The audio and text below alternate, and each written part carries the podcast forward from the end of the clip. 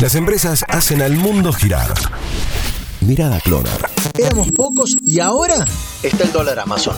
El nombre casi lo dice todo. Los ahorristas que casi no pueden acceder al dólar solidario, ese que tiene el valor oficial, más el 30% del impuesto país y el 35% del adelanto de ganancias, buscan alternativas para conseguir la divisa lo más barato posible y sin tener que acudir al mercado ilegal. En ese sentido, se está instalando este nuevo dólar Amazon que justamente se consigue a través de la plataforma de e-commerce. No es que se busca acceder a ella como una fintech, sino como un acceso al dólar más barato que sería mediante compras en el sitio. La modalidad es la siguiente. En Amazon se pueden comprar gift card por hasta 100 dólares y la página hace un descuento del 25%. O sea, en el caso de comprar 100 dólares, sería un descuento de 25 dólares. Al comprar esta tarjeta de regalo, se paga con la tarjeta de crédito y esta se paga en pesos al precio oficial. En el día de hoy, en torno a los 141 pesos aproximadamente. Entonces, la compra de un producto en dólares termina siendo mucho más barata que en el mercado local. Claro. No se van a hacer del dólar billete, pero ahorrar capitalizándose en tiempos de una inflación que no para de acelerar como en la Argentina no está para nada mal. Podemos tener muchos defectos en este país, pero la viveza para encontrarle la vuelta a casi todo definitivamente está en la columna de lo positivo.